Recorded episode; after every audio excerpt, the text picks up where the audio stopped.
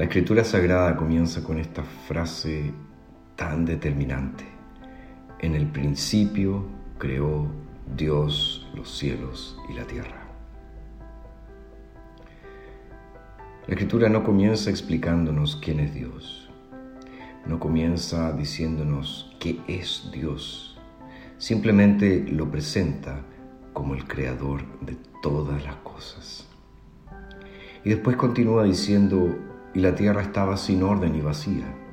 Había tinieblas sobre la faz del océano y el Espíritu de Dios se movía sobre la faz de las aguas.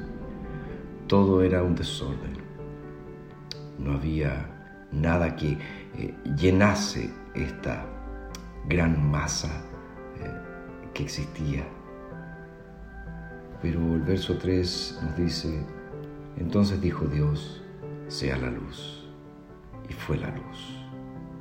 Y ahí comienza esta secuencia eh, que nos presenta Génesis acerca de la creación.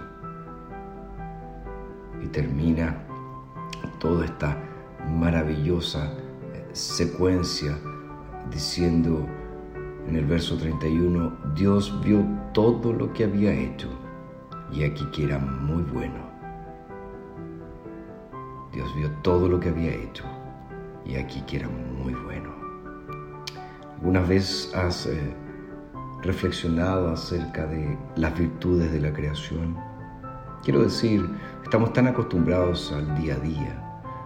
El sol sale, el sol se pone, las estaciones van y vienen, la lluvia aparece, la lluvia se va. Vemos los árboles, las montañas, los océanos, los lagos, las hermosas flores. ¿Te has puesto a pensar que todo eso fue creado por Dios? No solamente describe cada una de esas cosas cuán artista es nuestro Dios. Él diseñó todo de una manera tan perfecta, tan precisa, tan hermosa. Pero también nos dice algo más. La creación tiene un propósito. Y ese propósito está vinculado con el Señor. Él no solamente es el creador de los cielos y de la tierra. Él es el Señor de la historia. Y la historia tiene un final. Y ese final son nuevos cielos y nueva tierra. ¿Estás preparado para esa nueva creación? Porque la única forma de participar de esa nueva creación es tener una correcta relación con Dios por medio de Jesucristo.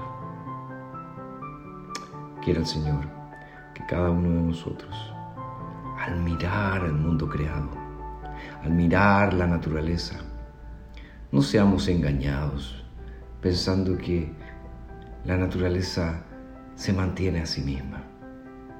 No, no, no. La naturaleza fue creada por Dios y es mantenida, sostenida por Dios.